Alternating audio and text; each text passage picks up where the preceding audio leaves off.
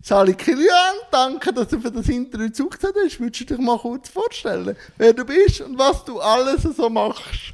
Ja, hallo Jan, äh, mega schön dort sein. Ich bin der Kilian Ziegler, ich bin Slam-Poet und Kabarettist und Wortakrobat. Das heisst, ich spiele mit der Sprache und habe alles gerne, was irgendwie mit Wortverdrehen und so zu tun hat. Und äh, ich muss Olten sagst du wahrscheinlich, ich sage Alte natürlich, aber das versteht äh, nicht immer jeder aus der Schweiz. Wenn ich das irgendeinem Zürcher sage, dann ist schon was Alte, Alte, was ne?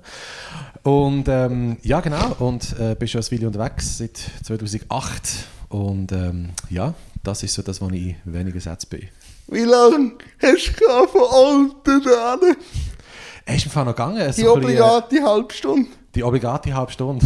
Mit dem plus minus ein bisschen mehr. Ganz genau. Ich sage, ich im einen Programm habe ich gesagt, ähm, von Alten hast du halt immer eine halbe Stunde. Das ist so gäbig. Du kannst in den Zug einsteigen, in eine halbe Stunde bist du von Alten zu Bern, in einer halben Stunde bist du äh, in Zürich, du bist immer eine halbe Stunde. Zürich, Basel, Luzern, Chur, Hamburg, New York, immer eine halbe Stunde.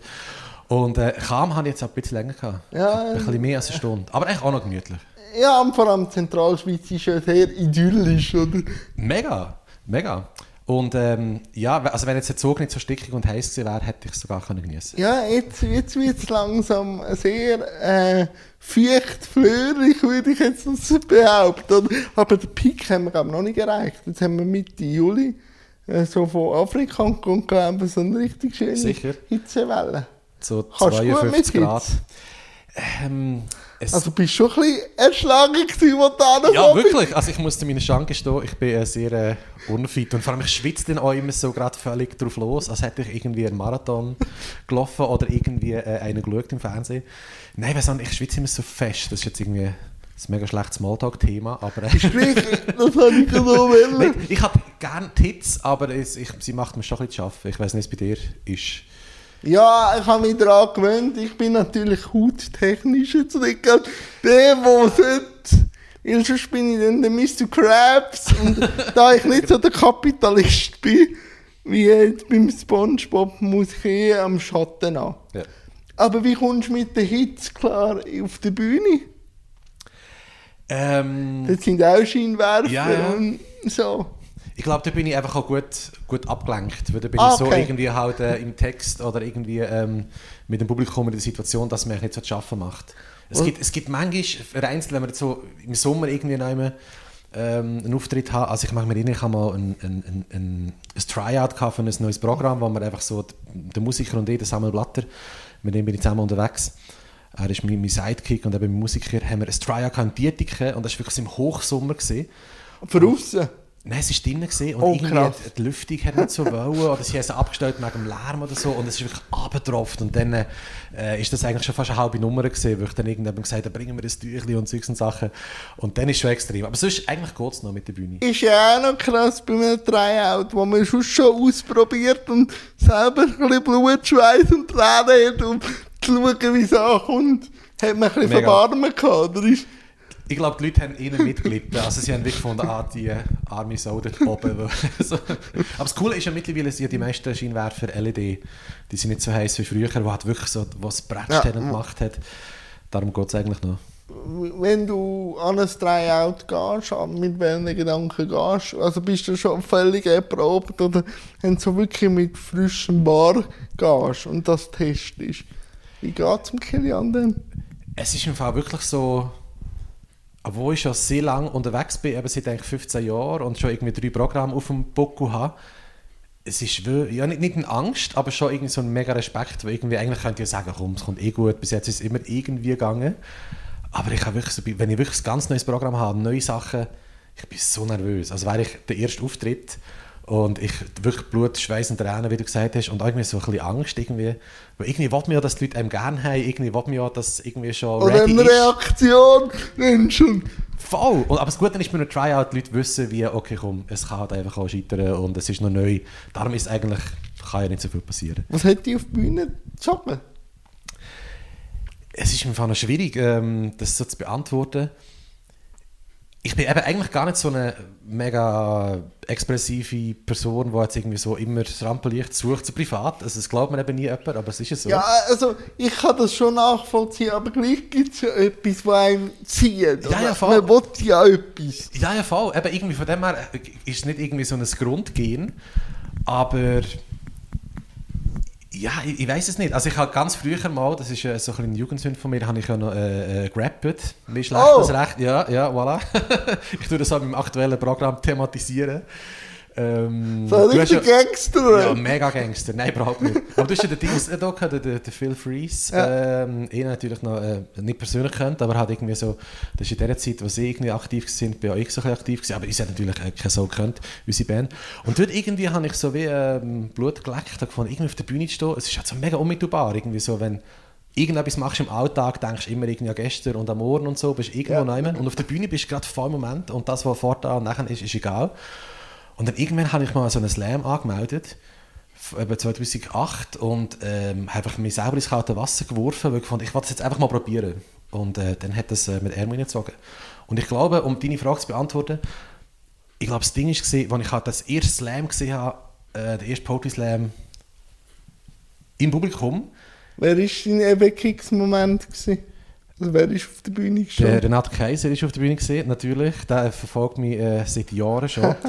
äh, aber, nicht, auch. aber nicht nur, ja, aber so, das verbindet uns offenbar, der Renato. äh, lieber Gruß an dieser Stelle.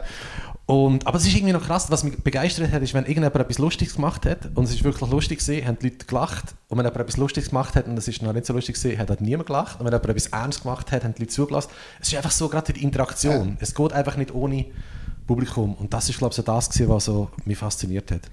Das ist jetzt eine sehr lange Antwort. gewesen Du, alles, Frage. alles gut, das, das schätze ich sehr, weil so kann ich mir wieder meine nächste Frage zurechtlegen, Ja. oder? Das, ähm, kommt denn die Faszination fürs Wort, das Wortakrobatik vom Rap, oder was, was hat dich so fürs Wort interessiert? Was ist für dich das Wort?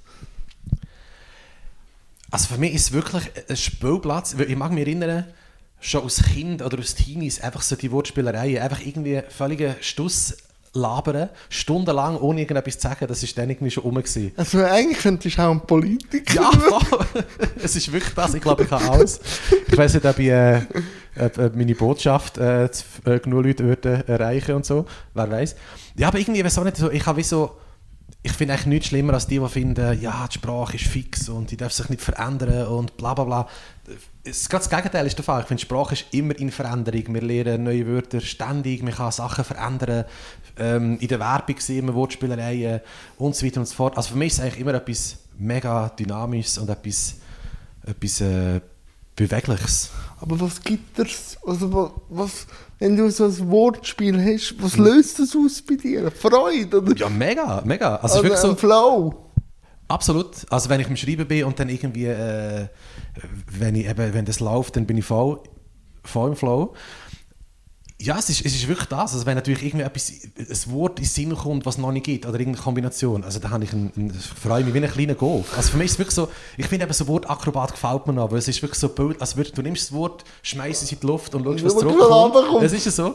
Und von dem her, also eine grosse Freude. So, Ist es dann eher das gesprochene Wort, das dir zusagt, oder das geschriebene Wort? Und wo gibt es Unterschied für dich? Also bei dem, was ich mache als Künstler, ist schon das gesprochene Wort. Okay. Und das ist ein grosser Unterschied beim Schreiben. Natürlich, das Schreiben gehört dazu, weil ich, ich schreibe Texte, die ich dann auf die Bühne gehe damit. Ähm, aber wenn ich jetzt zum Beispiel eine Kolumne schreibe, schreibe ich eigentlich ganz anders, weil ich weiss, die Leute lesen es.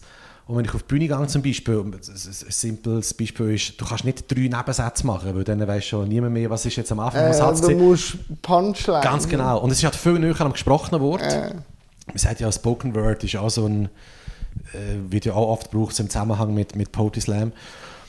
Ähm, und eben dort ist auch der Rhythmus viel wichtiger, der Klang ist viel wichtiger.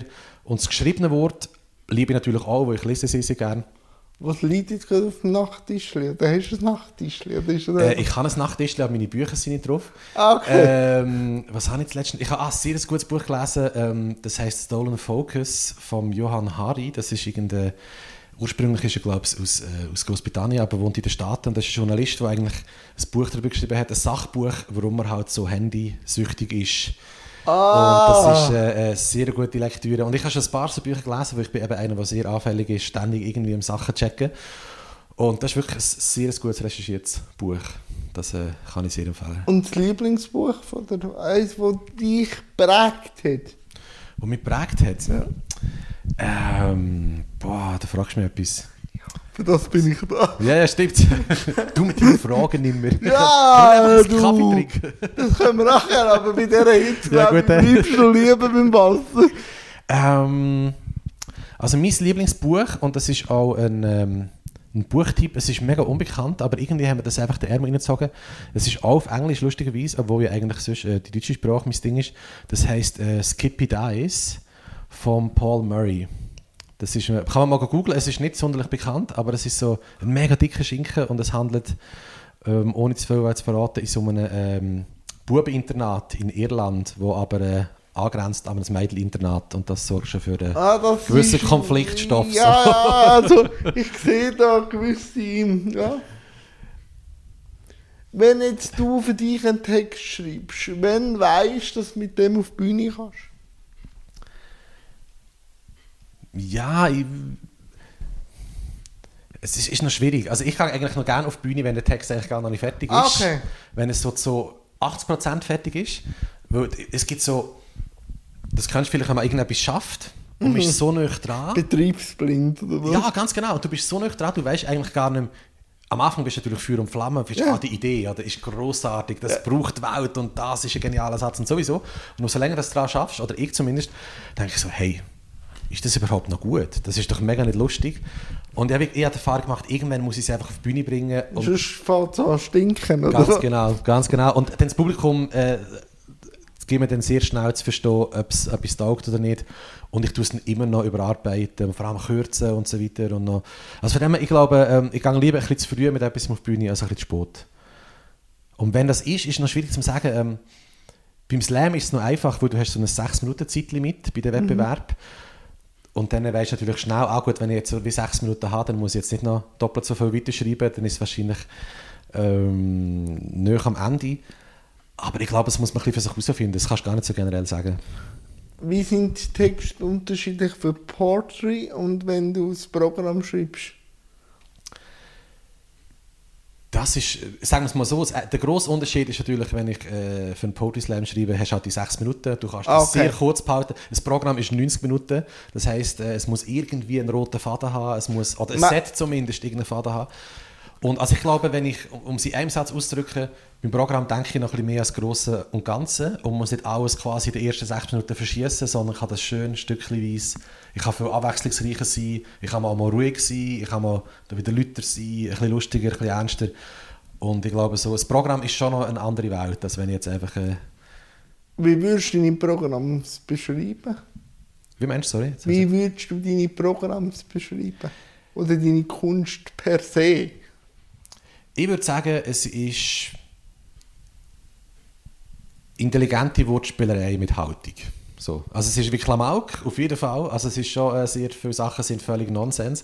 Aber ich finde, ich habe eine Haltung und ich habe ich tue jetzt nie irgendwie zum Beispiel jetzt 10 Minuten hinstehen und sagen, das ist schlecht, das ist schlecht, das ist schlecht, sondern ich mache es eher so, so pointiert und da wieder eine Spitze und da so eine. angry. Nein, nein, nein, nein.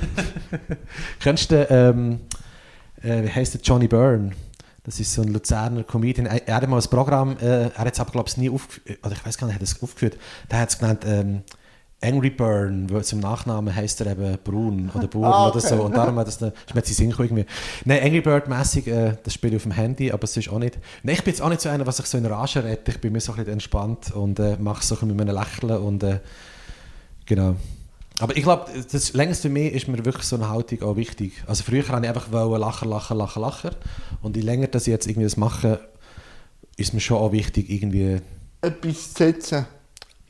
Ganz genau. Und ich habe jetzt nicht eine riesen Fanbase, aber die Leute, die mich cool finden, ich glaube, die, ähm, denen irgendetwas mitzugeben, ist eben schon cool, dass man ja wie, wie das auch etwas kann. Ich meine, das ist ja ein Privileg, du kannst nicht mehr hinstehen und die Leute hören dir überhaupt zu. Das ist ja irgendwie, Ja. äh, wenn man das eigentlich nicht nützt, ist irgendwie wirklich schade. Wie, wie würdest du denn deine Haltung beschreiben? Also mein Physiotherapeut sagt, äh, ich muss unbedingt gerade dahin sitzen. Ah ja, So. Physiotherapeuten Ja. sind wir natürlich auch ein Begriff. ja, ja, logisch, oder? Aber die sind meistens defizitorientiert und wenn die immer darauf aufmerksam machen. Ja, sie können mir ein Kompliment machen, also irgendwie, hey, deine Haltung hat sich verbessert. Passiert ab und zu, aber all, all Schaltjahre Oh, mal. Das war meine, gewesen, weil ich. Das ist so mein Sorgenkind. Manchmal verhebt sie, manchmal hebt sie nicht. Das ist, wenn du einfach Kabis erzählst. Ja, das ist so, das ist so. Das, So ein Bullshit-Filter drin, wo, Ja. äh, wenn du die Fragen nicht gut stellst, dann... Äh, das passiert auch beim iPhone. Plötzlich hängt es ab und dann denke dann sage ich, will man nicht weiter zulassen. Ja, ja. Äh, die Frage ist, gewesen, Haltung. wenn ich meine Haltung Ja. beschreibe. Äh, ähm, ist noch schwierig. Ich würde sagen... Oder wie verkauft man Haltung, besser gesagt. Ich glaube, meine, Grus- meine Grundausgangslage ist, ich tue sehr oft gegen mich selber schießen. Also ich tue Ah, eigentlich okay. nicht, ich Ja. bin sehr ein selbstironischer Mensch, also ich, ich lache auch gerne über mich. Wann hast du das letzte Mal über dich gelacht? Wann habe ich das letzte Mal mit mir gelacht? Ähm, es dürfte noch nicht lange her sein. Was ist echt das gewesen? Wann habe ich das letzte Mal gelacht über mich? Ähm, ah, das ist vorgestern. Also ein- ich weiß nicht, ob es das letzte Mal war, es war eines der letzten Mal. Ich hatte einen Auftritt, gehabt, also eine Diplomfeier. Und es ist tiptop gegangen und so. Die Leute haben Freude gehabt, ich habe Freude gehabt. Und ich fand, ja, ähm, ich gehe mir nachher noch schnell, es war auch mega heiß gewesen, aber heute bin ich wieder zurück umziehen, weil ich habe für Auftritt schnell das Hemd angelegt, lange Hose, um so ein bisschen einen Eindruck zu machen. Und dann bin ich zurück umziehen, irgendwie, äh, ich hatte extra Garderobe gehabt. Und dann habe ich aus der Garderobe wollen und habe das Licht abgestellt und dann gemerkt, ah, hinten in der Garderobe brennt noch Licht, äh, beim, bei den WCs und so. Habe ich gefunden, okay, komm, ich gehe schnell hinten das Licht abstellen. Habe vorne nicht das Licht angelassen, dann habe ich es abgestellt und es war steindunkel. gewesen. Und dann habe ich gefunden, ja, das ist jetzt irgendwie dumm gewesen. Und dann bin ich vorgelaufen, im Und Dunkeln. ich Ich bin voll in die Tür reingelaufen. ich hatte so eine Bühne gehabt und dann habe ich gefunden, Das das, ist jetzt so unnötig, ja wirklich so unnötig und so blöd gewesen. Und während sich andere vielleicht zu Tod aufgeregt hätten, habe ich gefunden, ach komm, manchmal bin ich einfach ein bisschen ein, dummer Sieg. Aber ich, ich finde das irgendwie lustig und ich, ich thematisiere es auch gerne. Während das andere wahrscheinlich würden unter Dächer bekehren, habe ich, habe ich dann so äh, den Leuten gesagt, wisst ihr, was mir jetzt passiert ist? Mir ist jetzt das Dümmste passiert. Ich habe jetzt den Kopf an der Tür angeschlagen. Und ich glaube, das ist meine Grundhaltung, dass ich wie das Publikum es gibt ja manchmal so KünstlerInnen, die so, weißt, du, fühlen, sie, sie schweben so ein bisschen über dem Publikum, sie haben das Gefühl, sie wissen auch so ein bisschen besser. Und ich bin immer so ein bisschen, ich bin auf Augenhöhe im Publikum und wenn im Zweifelsfall ein bisschen unten dran. Also ich sage den Leuten, hey komm, wir lachen zuerst mal über mich und dann äh, lachen wir dann aber auch äh, gegen die, die oben. Aber so die Devise, Devise nicht gegen unten zu treten, die man ja so könnte aus dem Gabriel, das ist äh, schon etwas, was ich auch äh, auf der Ja, Fahne habe. Habe ich. Den Humor finde ich einfach irgendwann auch nicht mehr so lustig. Also der ist auch vor, also so vor, voraussehbar. Also wenn ich gegen trampe, dann merke ich auch oft, dass man sich mit der Thematik nicht so auseinandergesetzt hat, sondern eher einfach so, das, was man gerade sieht, rausjagt. Oder? Voll. Erstens das und ich habe das Gefühl, es hat wie. Ja, ich weiß auch nicht, es ist, es ist halt einfach auch irgendwie nicht sinnvoll. Also weißt du, ich meine, es ist ja mega einfach, irgendwie runterzutreten. Ähm, auch wenn es jetzt ein handwerklich gut gemachter Joke ist oder so, dann ist ja, was bringt denn das? Da lachen wir irgendwie, äh, du musst eigentlich über die Reichen so, und, und, und die Mächtigen und die, die quasi äh, äh, die Welt zerstören, um jetzt so mega pathetisch zu sein, du musst ja die eigentlich auslauten, du musst ja die irgendwie bloßstellen und sagen, hey, das sind ja die Witzfiguren. Das sind die, die äh, verdient haben, dass man über sie kritisch redet. Ja, was ich immer auch oft höre, ich es auch gerne lustig und habe auch schon die ein oder andere Künstlerin da gehabt, die sich äh, in, de- in, dem, in dieser Zunft äh, austoppt. Weil ich oft auch von den JournalistInnen gefragt ja, darf man sich über Behinderung lustig machen? Da denke ich, ja, kann man.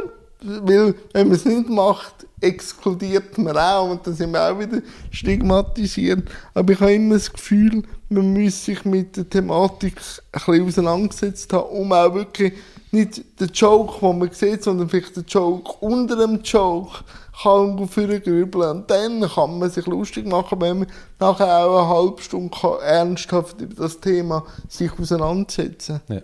ja, eigentlich so wie, also wenn ich richtig verstehe, du meinst so wie eigentlich so eine, wie so eine Startrampe eigentlich, oder wie quasi wie so, du nimmst einen Joke und dann kannst du quasi mit dem ins Thema rein, Ja. wenn du dich damit befasst hast. So. Ja. Weil das merkst du, das merkst du sofort. Weil, eben, ich biete natürlich auch humoristisch mit meiner Stimme und so, aber wenn sich dann einer nur auf dem aufhängt, finde ich es dann irgendwann nach dem zweiten Joke auch nicht mehr so amüsant. oder? Ja, aber ich, ich glaube, es hat auch vorher mit, mit damit zu tun, über das zu schreiben, was einem irgendwie eben äh, etwas bedeutet. Also bei dir ist wirklich klar, das ist ja deine Lebenswelt, das ist ja, Ja. das äh, ist dir wichtig, das ist für dich jeden Tag nichts. Auch wenn es irgendeiner kommt und sagt, ähm, ich mache jetzt irgendwie Jokes über Leute im Rollstuhl, einfach weil es einen Joke gibt, ist Ja. das einfach halt, äh, mega billig so. Seit äh, fast zehn Jahren trittst du im Duo auf. Ganz genau. Wie war die Umstellung zuerst mit deinen Texten allein und dann plötzlich noch jemanden nebendran zu haben? Ja, es war natürlich der Pain, gewesen, weil ich jetzt haben wir so 50-50 machen und seither zu Also Tagen kommen. finanziell oder was? Nein, es ist ähm, schon ein Umstieg gewesen, weil zuerst habe ich äh, einfach quasi, äh, also es hat sich auch recht, recht äh, entwickelt, das Duo. Ja. Also zuerst ist es eigentlich so gesehen, Samuel Blatter, er ist eben, äh, er ist Musiker, er ist Berufsmusiker, er ist äh, Jazzmusiker, er spielt, äh, spielt in verschiedenen Bands. Du auch musikalisch? Ich habe mal Klavier gespielt, ähm, um die 10 Jahre, aber Ewigkeiten nicht mehr. Also ich glaube, ich wäre musikalisch, aber ich bin immer sehr faul und habe sehr wenig geübt. Das heisst, ich habe so mein Talent, falls ich das hatte, so ein bisschen verschwendet und habe dann irgendwann aufgehört. Aber ich würde mega gerne wieder spielen.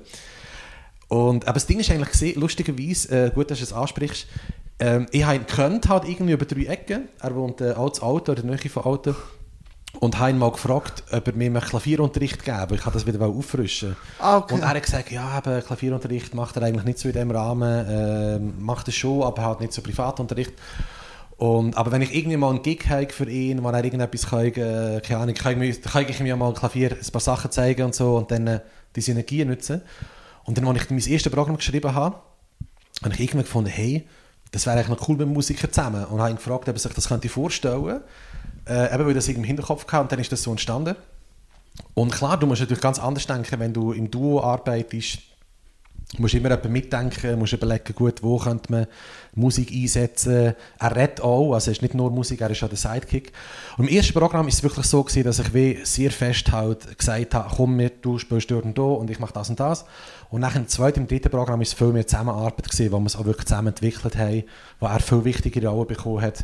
Und jetzt ist es eigentlich wie so aus einer Frontmann-Sidekick-Situation im ersten Programm ist jetzt eigentlich wie ein Duo. Duo? Ganz genau. Ich bin schon der, der vorne steht. Ich glaube, das ist schon so, das ist einfach so. Aber er hat äh, auch eine sehr wichtige Rolle. Faszination zu den Briefen, erzähl mir die mal. Äh, wo, ich, wo ich auch thematisiere. Ganz oder? genau, ganz genau. Eben, unser aktuelles Programm heisst, um noch ein bisschen Werbung zu machen, geschickt. So.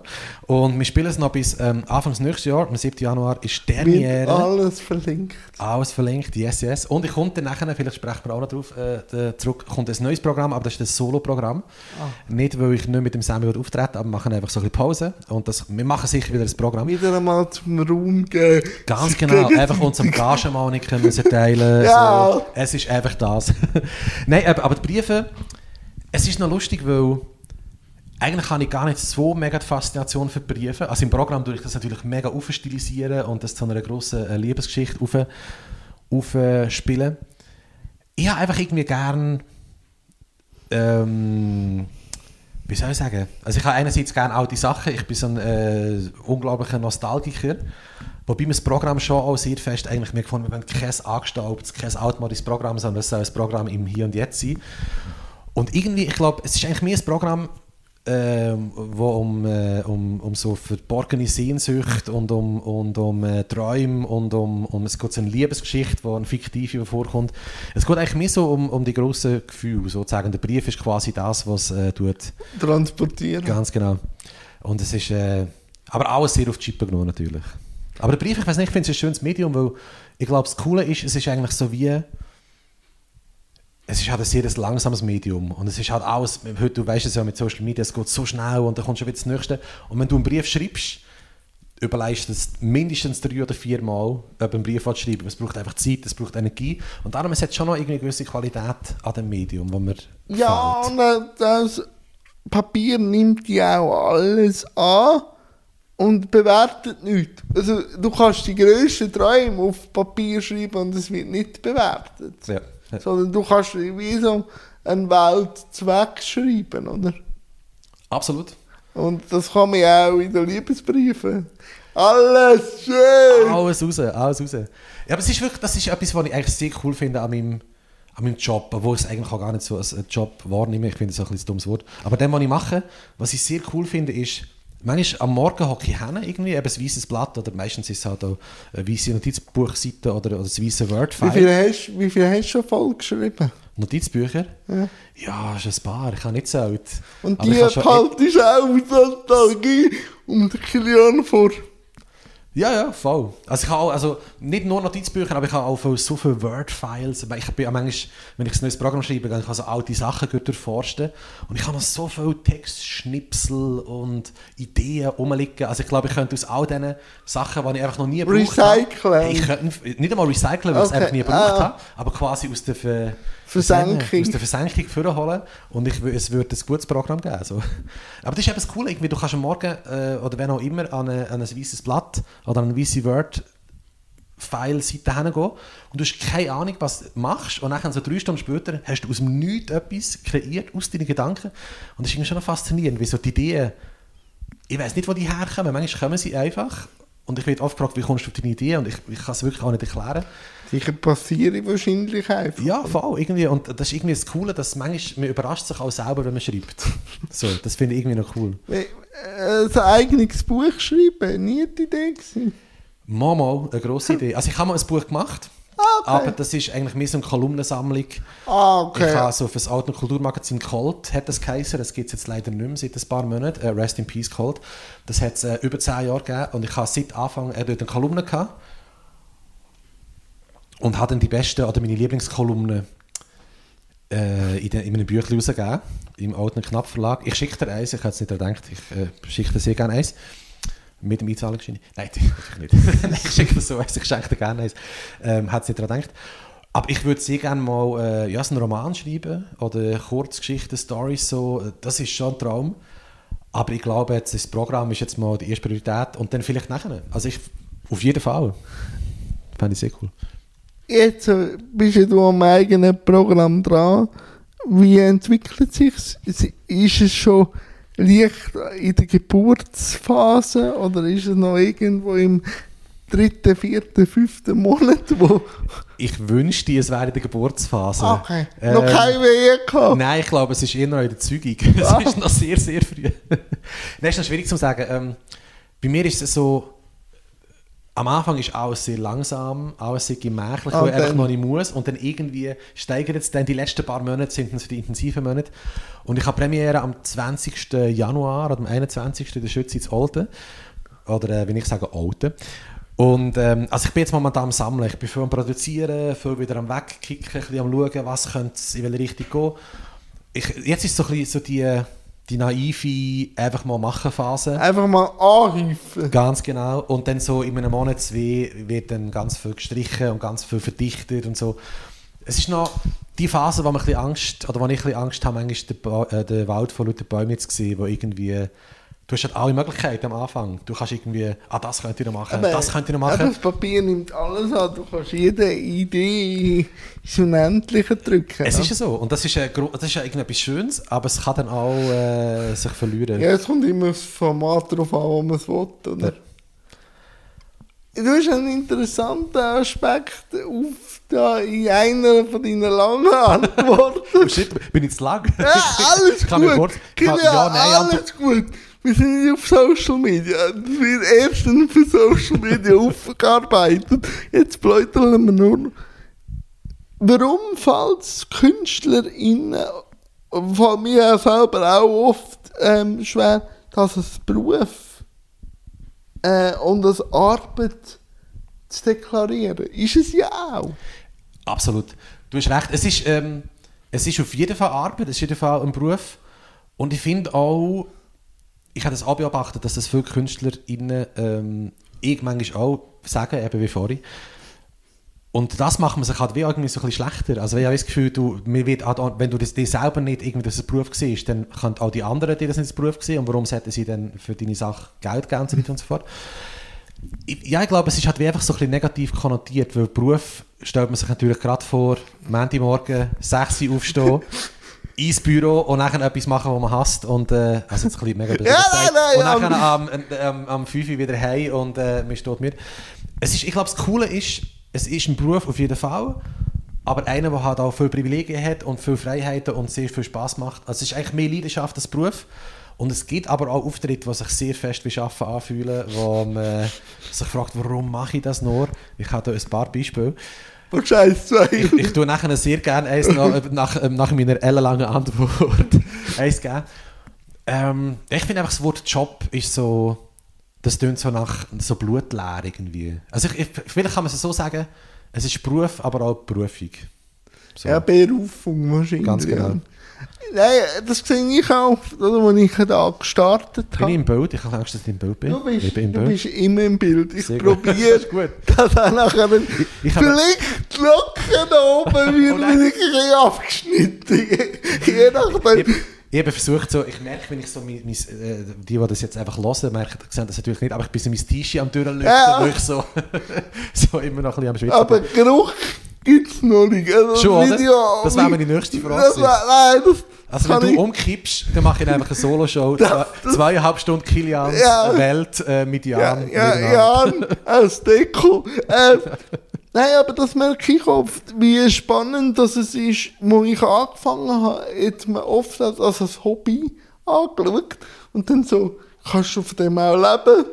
Und dann denkst du, hm, nein, aber wenn ich nicht dranbleibe, kann ich es eh vergessen. Und wie sich das jetzt kehrt mit dem Stempel vom SRF, jetzt mache ich eigentlich genau das Gleiche, aber jetzt ist es anerkannt. Ja. Weil eine höhere Stelle das irgendwo abgesegnet hat.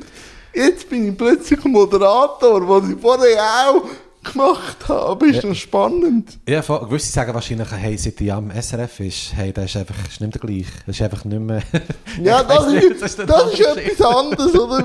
Du kannst niemandem recht machen. Auf der einen Seite, äh, also ich kann das vermissen, manchmal denke ich so, sagen Leute, ja, eben, ähm, äh, mich aber sch- oft fragen sie ja, mich kann aber schon nicht davon leben, oder? So, Genau. so, es geht schon nicht, oder? Weil so, So. Das wäre natürlich auch schlimm. Und ich sage, Mama, das geht, ich lebe schon äh, recht lange davon. Und dann so, ah, okay und so. Und dann ist immer so noch das Aber kommt, noch, ja, aber dann, äh, bla bla bla. Ja, und weil dann merken wir ja dann oft, dass sie vielleicht auch wollen, aber vielleicht jetzt nicht so risikofreudig sind, weil auch das Leben hat Konsequenzen. Also darum, Auf jeden Fall. alles hat Konsequenzen im Leben. Das ist so. Was noch lustig ist, vielleicht, ähm, um, um wirklich ehrlich zu sein, das habe ich ein paar Mal irgendwie äh, ein paar Leute erzählt und ich glaube, es stimmt eben schon. Ich hatte wie so, als ich angefangen habe, als ich halt davon angefangen habe, einen Auftritt zu machen und, und Geld dafür zu verlangen, bin ich halt am Studieren gewesen und habe eigentlich nicht jetzt mega Lebenskosten gehabt und bin einfach in das wie so ein bisschen reingeschlittert parallel und habe mein Studium irgendwann noch fertig gemacht. Also was? Äh, Soziologie, Gesellschaftswissenschaften. Mir ist wichtig, Spannend. mir ist wichtig gewesen, nach dem äh, Abschluss keinen Job zu finden, darum äh, habe ich das studiert. Nein, es ist so, und, und wenn ich jetzt einen Job gehabt hätte, 80%, 100% und nicht irgendwie studiert hätte und dann hätte wollen, alles auf die Karte setzen, Auftritt, ich, ich, hätte es mir- ich hätte es mir nicht getraut im Fall. Ich hätte Ja, es mir weil- wirklich nicht Weil getraut. der ja wahrscheinlich äh, schon das Leben irgendwie mit einem Lebensstandard aufgebaut hättest und dann plötzlich halbieren wird wahrscheinlich extrem schwierig. Absolut. Und du weißt ja auch nicht, du, als Selbstständiger weißt ja du nicht äh, in einem halben Jahr, hast du viel Auftritt, hast du wenig Auftritt, das ist ja immer so ein bisschen Ja. Ungewissheit, Ungewissheit. Und wenn du angestellt bist, dann weißt du, ja, ich hätte, äh, falls ich jetzt irgend äh, entlohnt wird oder so, habe ich meinen Lohn auf die und die Zeit. So. Und darum, für das wäre ich, glaube ich, das grosse Schisshaus gewesen, um diesen Schritt zu wagen. Und darum bin ich irgendwie froh, dass mir die Entscheidung Einfach so worden ist. Ja, wirklich. bist. Ich bin wirklich so, äh, ich hätte das nicht können planen, glaube ich. Wie würdest du Kleinkunst bezeichnen in der Schweiz? Du In Bezug bewegst auf was dich ja, so? du bewegst dich ja so auch zum den Unterhalt und das Leben und Auftritt und so die Kleinkunstszene. Wie beschreibst du sie? Ist sie farbig? Ist sie divers? Ist sie... Was ist sie? Ja, Kleinkunst ist halt schon auch ein sehr grosser Begriff. Also ich Also tummel so mich klein natürlich... sie ja so klein ist sie, aber es ist eine grosse Kleinkunst. Also ich tummel mich natürlich sehr fest so in dieser Kleintheaterwelt, die halt sehr ähm, eben viel Cabaret und, und Spoken Word und, und Theateraffin ist. Aber wenn ich an die Künstlerbörse gehe, einmal im Jahr, und dann mein Gehst du gerne dann? Ich, es, ist noch, es ist noch interessant, ich gehe gerne hin, weil ich für bekannte Gesichter war, die So Leute, die ich kenne.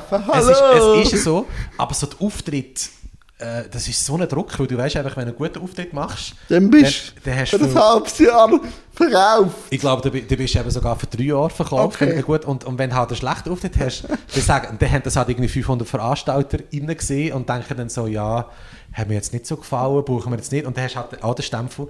Glücklicherweise sind meine bisherigen, ich glaube, zwei Auftritte habe ich dort gehabt, äh, sehr gut gegangen und darum ist das eigentlich cool. Aber auf jeden Fall, die Künstlerbörse ist, äh, hat, dort ist alles. Dort hast du halt wirklich fast Jonglage über über, äh, über Theaterstück, über Tanz, über äh, Slam Poetry. Und darum, also so rein jetzt von inhaltlich und von der Formen ist dort sehr viel, ist es sehr divers.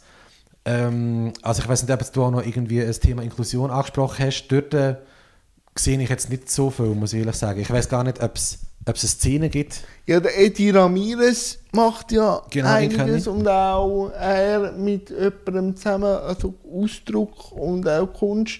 Doch, doch, es ist sich langsam etwas am Ja. Formieren. Äh, Langsam kommen ja Menschen mit Behinderung und sagen einfach, wir sind da. Ja. Darum, Was, was es gibt, äh, wo ich schon direkt auch äh, Kontakt hatte, ist so, ich weiß nicht, die kennst so die, wie heißt sie, die Death Slams, wo du eigentlich ähm, mit Leuten, mit, mit tauben Leuten ja, ähm, auftrittst. Und es gibt so die Crossover Death Ja. Slams, wo du eigentlich sowohl äh, Leute hast, ja, bin ich eigentlich an einem gewesen, ist noch spannend. ah, alles klar, und du hast durch Simultanübersetzungen, wo, ähm, und da bin ich, ich weiß gar nicht, zweimal sicher heim auftreten. Und das ist eine super coole Erfahrung, weil da hat wirklich ähm, ja, neue Leute kennenlernst, die sonst nicht Ja. in der Slam-Szene unterwegs sind. Ich sage es mal, in der, in der, der, der klassischen Slam-Party-Szene, was und du merkst echt, spannend wird es für dann, wenn quasi die Welt aufeinandertreffen und ja, nicht und quasi eine aus neue Welt entsteht. Ganz oder? genau. Und dort ist wirklich so ein Crossover-Slam.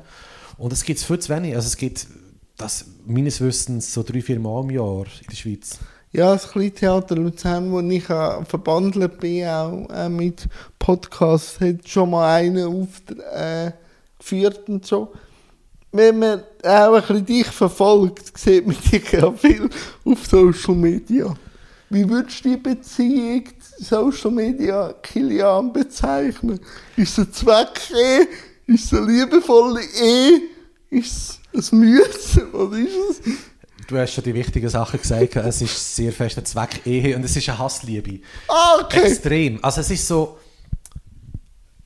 Ich, ich- ich behaupte, das ist jetzt eine grosse Behauptung, aber wenn ich sage, wenn ich jetzt nicht ein Künstler wäre oder nicht würde auf einer Bühne stehen und nicht so die, das halt auch als Instrument brauchen, ich würde das glaube ich löschen, weil ich, ich, ich merke, wie oft ich einfach Zeit vergeude und wenn ich eben, ich habe vorhin schon ein Buch erwähnt, das ich gelesen habe, mit, der, mit dem Stolen Focus, ähm, es raubt mir so viel Zeit und es macht mich nicht glücklich. Ich schaue nicht irgendwie eine Stunde lang Social Media an und finde nachher, ah, jetzt bin ich ein besserer Mensch, jetzt habe ich etwas gelernt, sondern ich habe irgendwelche auf gut Deutsch oder auf gut Neudeutsch Bullshit-Videos geschaut.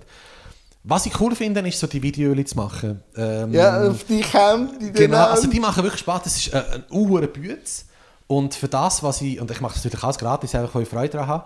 Und für das, Und dass es so eine Bütz ist. die, oder? Genau, eben, also es ist, das bringt es eben schon. Die Leute sehen mich und auch Leute, die mich vielleicht noch nicht kennt haben. Also darum, es lohnt sich schon, um irgendwie Reichweite zu generieren. Aber ich mache das auch wirklich, weil, weil, weil ich es mega gerne mache. Weil ich glaube, wenn ich das nur würde, in Anführungs- und Schlusszeichen, aus äh, Reichweitegründen machen, würde es sich nicht lohnen. Aber ich das Coole ist eben, ich habe eigentlich überhaupt keine, wie soll ich sagen, als Filmische bin ich ein völliger Newcomer gewesen. Und ein Kollege von mir haben mir das so ein bisschen eingerichtet, aber auch schon für einen ganz, äh, eigentlich noch für einen tieferen ähm, Level vom Niveau her und hatten das so selber ein bisschen googelt und solche Sachen. Und ich finde es aber auch cool, immer bei jedem Video so ein bisschen etwas Neues dazu zu lernen. Ja. Und ich glaube, das ist irgendwie das, was glaube ich, so Spaß macht, dass es vorne mein Hauptding ist und weil es nicht mein Hauptding ist, ist es auch nicht so wichtig, wenn es ein Ganz oder? genau. Dort habe ich auch nicht so viel zu verlieren. Wenn ich ein neues Programm mache, dann äh, muss es natürlich äh, gut sein, wenn ich schon irgendwie gebucht bin. Aber wenn ich ein Video mache und das ist jetzt halt nicht so der Hit, dann ist es halt nur ein Video gesehen, aber im besten Fall habe ich etwas gelernt. Und darum ist es so ein bisschen, wie du sagst, ein Zweck-Ehe irgendwie nicht mehr durch. Wie lange hast denn du für die Videos? Also ich habe ja auch etwa, eben das Intro gar nicht schon etwa 40 Minuten und Das fühlt sich an wie Stunden im Fall. Ja, ich das wir schon. Nein, stimmt nicht, überhaupt alles gut. nicht. Überhaupt nicht. Es Ich fühlt sich aber nicht an wie 40 Minuten. Nein, das weiß ich aber auch. Ähm, für mich aber auch nicht.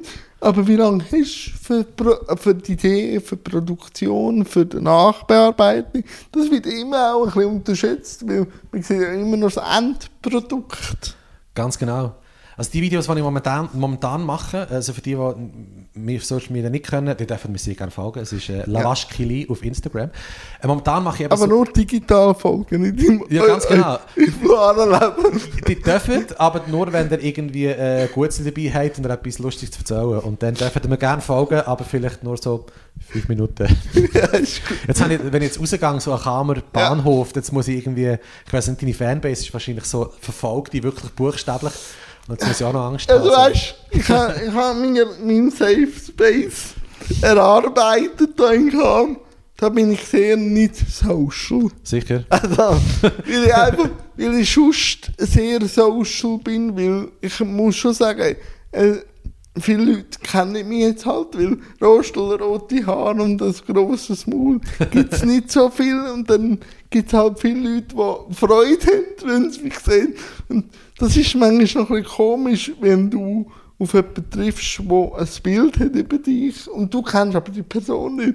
Und sie kommt mit dem Bild, das sie im Kopf hat und du hast noch keins zu dieser Person. Das kann dann eigentlich sehr interessant werden. Mega, also das haben jetzt die Leute eben noch nicht gehört, weil, als ich hier gekommen bin äh, das ist ja das etwas vom Ersten, was ich dann zu dir gesagt habe. Irgendwie, wir haben uns noch nie echt getroffen, hat eben halt irgendwie über Social Media geschrieben und ich kenne eben halt dieses Zeugs äh, eben vom Fernsehen und von Social Media und du eben mich auch über Social Media. Und, aber irgendwie so habe ich das Gefühl gehabt, wir können uns irgendwie, aber Ja. wir müssen gar nicht treffen. Und das ist schon noch lustig, wie so, wie so die, die Grenzen verschwimmen irgendwie das- über das Internet. Das, und das, ist schon noch und das ist speziell. ja das Coole, oder? Also ich glaube, das ist das grosse Benefit von Social Media. Ja. Aber wenn du dann eben merkst, dass es ein Bild über einem gibt, über Social Media, wo du selber gar nicht kannst beeinflussen dann wird es wieder sehr interessant. Oder? Ja, das ist ja auch so recht eindimensional. Also, Ja. weißt du, also zum Beispiel, wenn ich jetzt das, was ich mache, ist ja wie, ich habe mir mal irgendwann gesagt, ich tue keine privaten Sachen mehr Ja. auf Facebook. Das habe ich zwar früher gemacht, aber ich finde, wieso so privat bin ich eigentlich nicht so eine spannende Person für Leute, die mich nicht können. Für mein Umfeld vielleicht schon, weiß ich nicht.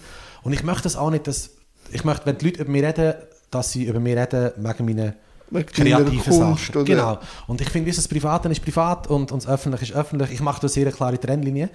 Aber gleich, das ist ja wieder das, was ich auf der Bühne mache oder auf, auf, in diesen Videos, ist ja eine Seite von mir, wo halt einfach sehr wortverspielt, sehr lustig ist, hoffentlich. Ich bin nicht immer so, privat bin ich auch mal ernst, bin ich auch mal ruhig und wenn ich nur bin ich effektiv, Wow. ja, glauben wir kaum, oder? Ähm, weißt du, total, privat bin ich total das Arschloch. Völlig äh, ein äh, unausstehlicher Typ, Ja, der nie lacht und so. wahrscheinlich gleich mit dem spitzbübischen Lachen, auch wenn du ernst bist, ja. irgendwo durchdrückt Ja, aber natürlich, wenn natürlich äh, jemand das Video sieht und denkt, ah, der Kilian ist immer so Ja. und so, das ist eben sehr eindimensional, darum Ja. äh, verstehe ich, was du meinst. Aber auf, deine, schnell, auf die Frage zurückzukommen, Wie Martin, lang? Wie lang, genau. Aber die Reels, die ich mache, die dauern eigentlich eine Minute und ich bin, das Coole ist, ich bin jetzt schon viel schneller geworden, weil ich wie so einen Workflow habe, aber ähm, ich sage, ich brauche sicher einen Tag, also einen Arbeitstag, weil, aber da bin ich schon sehr schnell dran. Also schon mit Text geschrieben? Oder Nein, nein, also ich hocke morgen hin, ich schreibe etwas, da bin ich recht schnell mittlerweile, weil Schreiben ist also meine Kernkompetenz. Und dann nachher ein Zeugs aufstellen, äh, manchmal steht schon, es, ist, halt- es braucht mega viel Platz so mit dem Licht und mit Ja, dem aber- Decken und so. Ja, eben. Ähm, wenn ich es alles noch aufstellen muss, braucht es auch ein Weile und dann äh, so, das Aufnehmen braucht auch irgendwie Zeit und dann vor allem das Schneiden braucht mega lang, weil dann bin ich so ein bisschen der Perfektionist und dann, ah, da war noch irgendwie ein halbes Sekündchen Ja, und Sachen und so. vor allem, aber man meinte, ja, das halbe Sekündchen macht er nicht, doch. Es macht Extrem. eben etwas eben für die Punchlines, oder? Es ist schon so. Und da bin ich extremer Perfektionist. Und eigentlich könnte ich dort auch sagen, weißt du, komm, so viele Leute schauen das jetzt auch nicht, jetzt lohnt es noch gut sein, aber ich es dann wirklich, dass es perfekt ist. Und das ist das, was viel Zeit braucht. Und als ich angefangen habe mit den Videos, habe ich zwei Tage gebraucht, weil ich halt einfach die Prozesse noch nicht drin hatte. Und eben, ich mache es, weil ich es sehr gerne mache, aber es wäre rein Aufwand und Ertrag, im Moment zumindest, ist es so ein Missverhältnis, aber ist egal, weil ich habe mega Freude an diesen Videos. Und wie geht es mit Reaktionen auf Social Media? Eigentlich äh, recht gut. Also ich hatte jetzt nicht mega, mega viele Reaktionen, aber die, die ich habe, sind positiv. Ach, cool. Und ich habe wie so, ähm, ich habe lustigerweise, ich habe auch, es gibt auch Hater und so, die halt irgendwie mal einen Scheiß schreiben, aber ich habe jetzt nicht Leute, die das regelmäßig machen. Ah, okay. jemand, der mich so jedes Mal was fertig macht, das habe ich nicht, noch nicht, halt so lange. Ja, aber, Aber, ich finde das äh, aber noch manchmal spannend. Das sind eigentlich insgeheim die krassesten Fans. Meinst du? Die müssen ja alles gesehen Ah, ja, stimmt. Die müssen ja alles gesehen haben, um können, äh, darüber abzuwenden. Aber was ich mega spannend finde, also hast du irgendwie so Hater, die... Ja, na, n- jein. Ja. Also wenn ich, wenn ich natürlich Plattform SRF habe, Der ist natürlich kritisch komme ich natürlich alles über, was aber auch wieder spannend ist, damit können umzugehen. Aber so natürlich für meinen eigenen Kosmos weniger. Ja. Natürlich hat sich das auch verändert, weil jetzt bin ich ja für gewisse wie so ein, ein Vorbild im Thema Behinderung, was ich manchmal weniger gern bin oder äh, wo ich muss reinwachsen, dann merke ich natürlich schon, dass mein Wort, wenn wir wieder beim Wort sind, vielleicht für gewisse mehr Gewicht hat, wieder für andere. Also ich weiss, du stellst eigentlich Fragen bei dem Podcast, aber kann ich jetzt eine, eine, Frage, die mich wundern würde? Das ist, ich, ich finde das auch noch schwierig, wenn du eigentlich aus, du bist quasi wie so Personalunion für mega viele Leute mit mega vielen verschiedenen, natürlich ist das Überthema ist eben Inklusion oder ist Behinderung, Ja.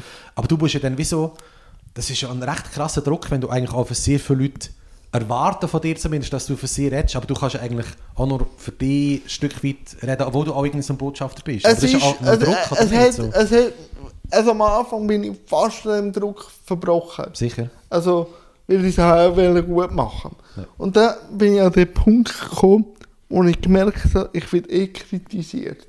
Ja. Also von einem Ecke kommst du immer. Ja. Und seitdem lebt es sich besser, weil jetzt mache ich es wirklich so, wenn ich kann in den Spiegel schauen dann, dann ist für mich die Welt in Ordnung. Ja. Und wenn ich halt auch mal am Bock schieße, wo ich halt vielleicht ein bisschen mehr Gegenwind bekomme, ich an, reflektiere es, Leute am Herr Kaiser noch an, der bringt manchmal noch gute Inputs, aber wohlwollend. Ja, ja. Also das ist auch wichtig, Leute zu haben, wo du merkst, du wirst nicht kritisiert als Person, sondern sie wollen dich auf etwas aufmerksam machen. Es ist wohlwollend, das ist immer wichtig. Vor allem, wenn du eine öffentliche Person bist, dass du weißt, dass du Leute hast, die dich nicht wegen dem kritisieren, um dich fertig zu machen. Ich weiß nicht, wie es bei dir ist, ob du auch so Leute hast, wo du kannst konstruktives Feedback, wo du weißt, die müssen nicht irgendwie bei mir auf dem Zahltag oder so, sondern die sagen jetzt mal, weil sie mich mögen und weil sie mir ehrlich wollen, helfen auch. Ja, auf jeden Fall so Leute. Also der Renato habe ich auch schon, ähm, eben, ich kenne ihn schon sehr, sehr lange, eben über die Slams, äh, auch schon ein paar Mal gefragt, äh, was er findet und so weiter. Zum Beispiel auch gerade nach einem Auftritt, wenn er auch dabei war, Ja. dann gefragt, du hast jetzt irgendwie so die Textstelle, hast du das jetzt problematisch gefunden oder so. Ähm, und ich habe schon eben so den Freundeskreis und so weiter, wo, ähm, wo, wo ich habe. Aber was ich noch gemerkt habe, eben, auch wenn die wohlwollend sind, sie sind gleich halt auch behaftet. Ja, also das- weißt du, sie haben immer auch irgendwie, sie wissen ja, ähm, sie können die fast zu gut. Also ich, wenn ich irgendwie, Ja, okay, ich, sehe den Punkt. Ja. also ich finde, also das mache ich auf jeden Fall, aber ich habe immer noch so ein bisschen eine gewisse, ich mache immer einen Schritt zurück, wo ich weiß, sie haben natürlich auch eine gewisse Beziehung zu mir. Am Ja. besten ist, also am allerliebsten mache ich, dass ich es wirklich von fremdem Publikum an einem Slam ausprobieren, weil wenn es dann nicht funktioniert oder etwas problematisch ist, irgendjemand kommt schon und sagt dir das oder schreibt es dann nachher. Und ich finde das eigentlich, es ist ein bisschen brutalerer Weg, weil eben es sind fremde Leute, die sind dann halt äh, gnadenloser. Aber wenn es dann funktioniert oder wenn dann die Leute finden, ah mal, das ist cool, bringt es dir auch mehr, als wenn die beste Kollege äh, sagt, äh, ist, äh, ist super gewesen. Ja, das nützt dir den einem nicht, nur das. Es ist super gewesen. Ja, ja. Dann denke ich so, ja, darum mache ich sie Ja, auch. klar, es muss schon kritisch sein, klar. Hey, aber, aber es ist schon, also, ge- wo ich gemerkt habe, dass ich, egal was ich mache, auch wenn ich nichts mache, kann kritisiert werden. Dann ist es eh, dann ist es befreiend gewesen, irgendwo durch. Ja. Und dann musst du halt selber irgendeine Strategie entwickeln, wie du mit dem Grundrauschen umgehst. Ja. Vor allem eben, wenn du noch in, in eine Position gedrückt wirst, um jemanden zu vertreten. Darum habe ich für mich angefangen, immer von mir zu reden. Ja. Also ich finde, Ja. wenn ich, mir findet. Ja, gut, dann- dann machst du eine Büchse auf, die du nicht mehr kannst kontrollieren Ja. Das habe ich immer auch lustig gefunden. Gerade das letzte Mal, wo ich bei Judith Wendel im Podcast für Fokus war. Ah, und ähm, zum Thema, warum ich nicht in die Politik gehe, Ja. habe ich dann eben gesagt, ich sei nicht so der Apero-Typ und so.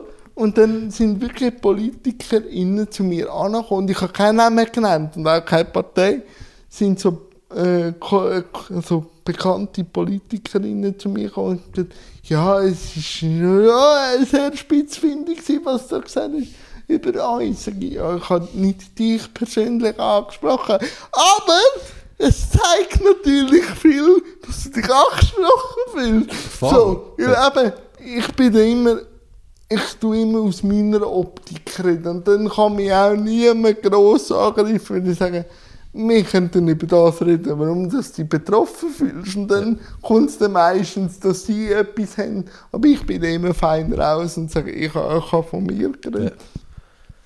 Nein, ich war eigentlich fertig mit meinem Set, aber du hast schon angefangen mit Fragen stellen. Das ist immer so die Chance für den Gast oder für die Gästin, mir noch Fragen zu stellen, wenn es gibt. Ähm, Muss natürlich nicht. ja, nicht eine Frage, aber ich habe noch eine spannende äh, Anekdote, die mir noch deine Meinung wird wundern äh, Und zwar, ich habe, ich weiß nicht, ob du das gesehen hast, ich habe für Brian Filmis was Ich habe fast gedacht, dass es noch thematisiert So, wird. ich habe mir überlegt, ob ich es anspreche, aber eigentlich, äh, es ist nicht so wichtig, aber es ist noch, es geht eben in die Richtung vorhin, wo du gesagt hast, eben von wegen, ähm, dass du quasi äh, der, der, der Botschafter äh, nicht kannst sein und so weiter. Also es ist so, ich habe ähm, angefragt, worden für den Brian Firmis letztes Jahr, kann Solon Aargau ein Video zu machen zu der Aktion, sie Wir sind alle aus dem gleichen Teil. Ganz genau, ganz genau. Und ähm, das war eigentlich die Idee, gewesen, dass ein BäckerInnen oder Bäcker, äh, Bäckereien äh, so, äh, wie sagen wir denn, also die Kleis. ja, äh, Kritibänze. Ganz genau machen. Und zwar halt in verschiedensten Formen und Farben Ja. und Grössen. Die einzige Bedingung ist, dass alle gleich schwer sind, dass man halt nicht irgendwie gewisse teurer oder, oder, oder günstiger sind. Und es einfach auch, es hat Bänze gegeben im Rollstuhl, es hat Bänze gegeben, die an Arm gefährdet und so weiter und so fort. Und sie haben mich gefragt, ob ich das machen will, ähm, ein Video, wo ich eben so ein lustiges Video mit dem Handy, Ja, low budget so und so wie du weiter. jetzt machst, oder? Genau. Also plus minus. Ganz genau, also Also mit wirklich, diesen farbigen Hintergründen. Ganz genau, also wirklich so iPhone äh, und das Mikrofon und dann halt mit, meinem blöden Wortspiel. Und dann ist noch der Dings dabei gewesen, wie hat der auch schon wieder geheißen? Ah, ich bin so schlecht mit Namen. Ein Gitarrist, der im Rollstuhl war und Ja. halt äh, zwei junge Bäcker, Lehrtöchter und haben das Video gemacht und äh, für mich war wirklich klar gewesen, hey, ich kann mit meiner Kunst irgendwie etwas Gutes tun, ich kann quasi Leute erreichen, die nicht erreichen und auf Dings aufmerksam machen, äh, auf... Ähm, auf die Aktion und habe wieder auch der Pro Firmis vertraut und ich habe dort äh, lustigerweise eine grosse Reichweite gehabt. Und ähm, viele Leute haben sich gemeldet und haben äh, positives Feedback gehabt. Aber ich habe auch ähm, äh, sehr kritische Stimmen gehabt, wo ich rückblickend muss sagen, auch zu Recht. Und zwar ist so Kritik gewesen, um das, ich kann natürlich jetzt nicht alle Kritik äh, jetzt hier offenlegen, aber das, was ich so geblieben ist, so, der Sens ist ähm, dass halt der Satz, äh, wir sind alles im gleichen Teig und wir sind alles nur Menschen, dass man das halt auch so kann lesen kann, ähm, dass halt wie eigentlich so ein bisschen, wie soll ich sagen, eine Person ohne Beeinträchtigung das halt sehr einfach kann sagen, ja, wir sind aus dem gleichen Teig und so, es ist alles so, äh, wir haben alle unsere Probleme. Und das war natürlich überhaupt nicht so gemeint. Ich habe natürlich wie gemeint, hey, ähm, ob mit oder ohne Behinderung oder Beeinträchtigung, wir sind alles Menschen und wir sind aufeinander schauen und es geht um einen Dialog. Und gewisse haben dann halt wirklich kritisiert, ja, dass es eigentlich auch äh, problematisch ist, wenn ich quasi dann so der Fürsprecher wird für ohne eine Behinderung zu haben. Und, aber ich habe ich sehr froh um die äh, Diskussion, weil es wie einfach auch mir einerseits gewisse blinde Flecken aufgezeigt hat, so, wo ich auch vielleicht ein naiv daran gegangen bin. Naivität ist grundsätzlich nie schlecht. Ich finde eben eigentlich auch. Und ich habe, mein Ziel ist ja wirklich, zu unterhalten und das auf eine lustige Art zu machen. Und was halt auch vielleicht ein bisschen untergegangen ist bei der Aktion ist, dass ich auch nicht eigentlich der Einzige war. Ähm, es hat ganz viele Videos gegeben, wo auch Leute, die bei der Brian Film arbeiten oder äh, assoziiert sind, Leute mit Beeinträchtigung auch geredet haben. Also es ist nicht so, wenn ich jetzt allein nur mein Video gewesen wäre und ich quasi der Einzige gewesen wäre, dann wäre es schwierig gewesen. So. Wäre schwierig. Ähm, Ich weiß nicht, hast du, hast ich du die das- Aktion habe mitbekommen das und wie so gesehen. deine Ich habe Gefühlslage das gewesen? Das würde mich gesehen. Ich habe wundern. das gesehen. Und ich, also, ich bin auch gefragt worden für die Aktion. Äh, Ich habe die, die nicht Du bist einfach zu teuer gewesen. Das auch. das ist sicher auch ein Punkt. Gewesen. Nein, aber ich habe schon auch den Aspekt mit dem gleich und nicht gleich habe ich schon auch das gesehen, wo eben auch kritisch ähm, begutachtet wird, weil das wird ja dann oft auch gemacht mit dem Wort Handicap. Mhm. Dass dann auch mir gewisse Fußgänger sagen, ja weisst, ich habe auch ein Handicap, weil ich habe eine Brille. Also, Ja, ja, ja. Darum, ich kann auch nicht alles wünschen. Und darum ma mache ich für das, wenn es um politische Statements geht, immer gern Mensch mit Behinderung. Dass es einfach vom Gesetz her klar ist, um was es geht. Und ich habe aber den naiven Aspekt, äh, der, der zum Dialog, zur Gleichheit anruft, schon auch gesehen. Ich habe manchmal ein bisschen das Gefühl bei diesen Organisationen, wo ich Bräum Filmis auch gut finde, es wird zu wenig gleich, es wird Menschen mit Behinderung für die Aktion gebraucht, aber in der Planung, für die Sichtweisen, für, äh, in der Vorbereitung wird zu wenig abgeholt, dass man Ja. wie eigentlich, man hätte den Shitstorm oder die kritischen Stimmen, die es gegeben können, mit ins Boot holen und vielleicht eine gescheidere Aktion daraus machen. Ähm, das wünschte ich mir manchmal ein bisschen mehr, dass man äh, in der Organisation auch gewisse äh, Statements wie vorher schon einholt, bevor man etwas rausjagt. Weil so gibt es dann auch wieder die Diskussion, ja, wir sind ja intern auch nicht einig und dann gibt es Gegenfraktionen und dann hilft es aber an der Grundmessage nicht. Und das wünschte ich mir manchmal ein bisschen mehr. Ja. Dass man vorher ein bisschen besser organisiert. Aber das ist kein Kritikpunkt an dich, weil du bist angefragt worden, wo die so gestanden ist. Absolut. Darum. Und Es ist ja völlig, es ist ja glaube ich auch die zweite oder das dritte Jahr, wo sie das gemacht haben, also die, die Gritty Bands Aktion. Und ich bin halt wirklich so mit dem Approach hingegangen, ja, wenn wir, ich muss ehrlich sagen, ich habe das mega nicht fest reflektiert. Ich bin einfach angefragt worden von, ah, coole Sache mache ich. Ja, ist auch cool, oder? Genau, und ich habe wieso einfach wie gewusst, Apro in Firmis, das können ich vom Namen, ich vertraue denen, dass die wissen, was sie machen. Und äh, ja keine Ahnung, wie die funktionieren und eben, was die für interne allenfalls Zwist haben oder nicht und so. Und habe wirklich auch mein Vertrauen voll äh, in die Hände äh, gelegt. Und ich glaube, rückblickend, ähm, ja, eben vielleicht auch wie sagen, hey komm, äh, nehmt doch irgendwie einen äh, Künstlerin, der vielleicht näher am Thema dran ist oder so, der eben auch in der Lebenswelt ist und nicht jemand, ähm, klar, wir haben eben auch Musiker gehabt, eben, der im Rollstuhl ist, der, der Steff hat er geheißen, genau, der Steff Dionisi, jetzt ist mit der Synchro grossartiger äh, Typ. Ähm, Nein, ich also, sag- dem, also, also, also- weißt, ich habe so eine Kri- als Kritik verstanden, Nein, aber ich habe das Gefühl, ich glaube, für mich ist es auch gut gewesen, einfach auch die Kritik zu bekommen, um viel mehr, viel mehr darüber nachdenken. So, Zum Wellness auch ein bisschen bekommen. Zum Extrem. Reinkommen. Ich sage nicht, und das finde ich eben manchmal auch schlecht, die Strömung, es muss nur mit Menschen mit Behinderung über das Thema Menschen mit Behinderungen, es muss miteinander passieren. Ja. Und miteinander bringst du nur an, wenn du anfängst, sensibilisieren. Und sensibilisieren können halt Menschen mit Behinderung über das Menschen mit Behinderungsthema. Fußgängerinnen am besten. Das sage ich immer, das ist unser Job, unsere Welt näher zu bringen. Nachher zusammen eine Welt erschaffen, die farbig, die diverser ist. Das machen wir alle miteinander. Absolut, voll verstanden. Darum, eben, aber ich finde, ich habe deine Videos gleich cool gefunden, aber ich habe auch nachher cool gefunden, weil wenn es einen Diskurs gibt, Ja. was ja das Video ausgelöst gibt es auch immer Reibung und durch Reibung entsteht ja immer Neues, das haben wir schon in der Biologie so gelernt. Es. Darum finde ich es gar nicht so schlecht. oder? Und ich habe auch gewusst, dass du das differenziert kannst anschauen. Mhm. Also weißt jetzt nicht selber krank bist oder weißt so, das finde ich, Extrem. finde ich, finde ich cool. Ja. Und wenn hast das neue, äh, das neue Programm so mit einem Tryout, wo man dich kann schauen kann für das Ähm, ja, wie gesagt, also der Titel ist noch geheim. Es ist noch nicht, steht noch, noch, noch nicht hundertprozentig. Also da verrate ich jetzt noch nicht, nicht, dass ich mich da schon irgendwie in, in die Nestle setze. Also die Premiere ist, wie gesagt, am 20. oder 21. Januar. Es ist ein Samstag. Tryout gibt es ab, ähm, jetzt muss ich schnell überlegen, Oktober. Es gibt sicher Cool. drei Tryouts, äh, die Daten sind noch nicht hundertprozentig sicher, aber für die, die möchten einen aller, aller, allerersten E-Block, E-Block, ein E-Block, Ja. ich weiß nicht, was ein E-Block ist, aber es klingt lustig, Hast du einen Block? ein Block, wo man kann reinschauen, genau. ist am 25.09. bin ich in Schinsnachdorf.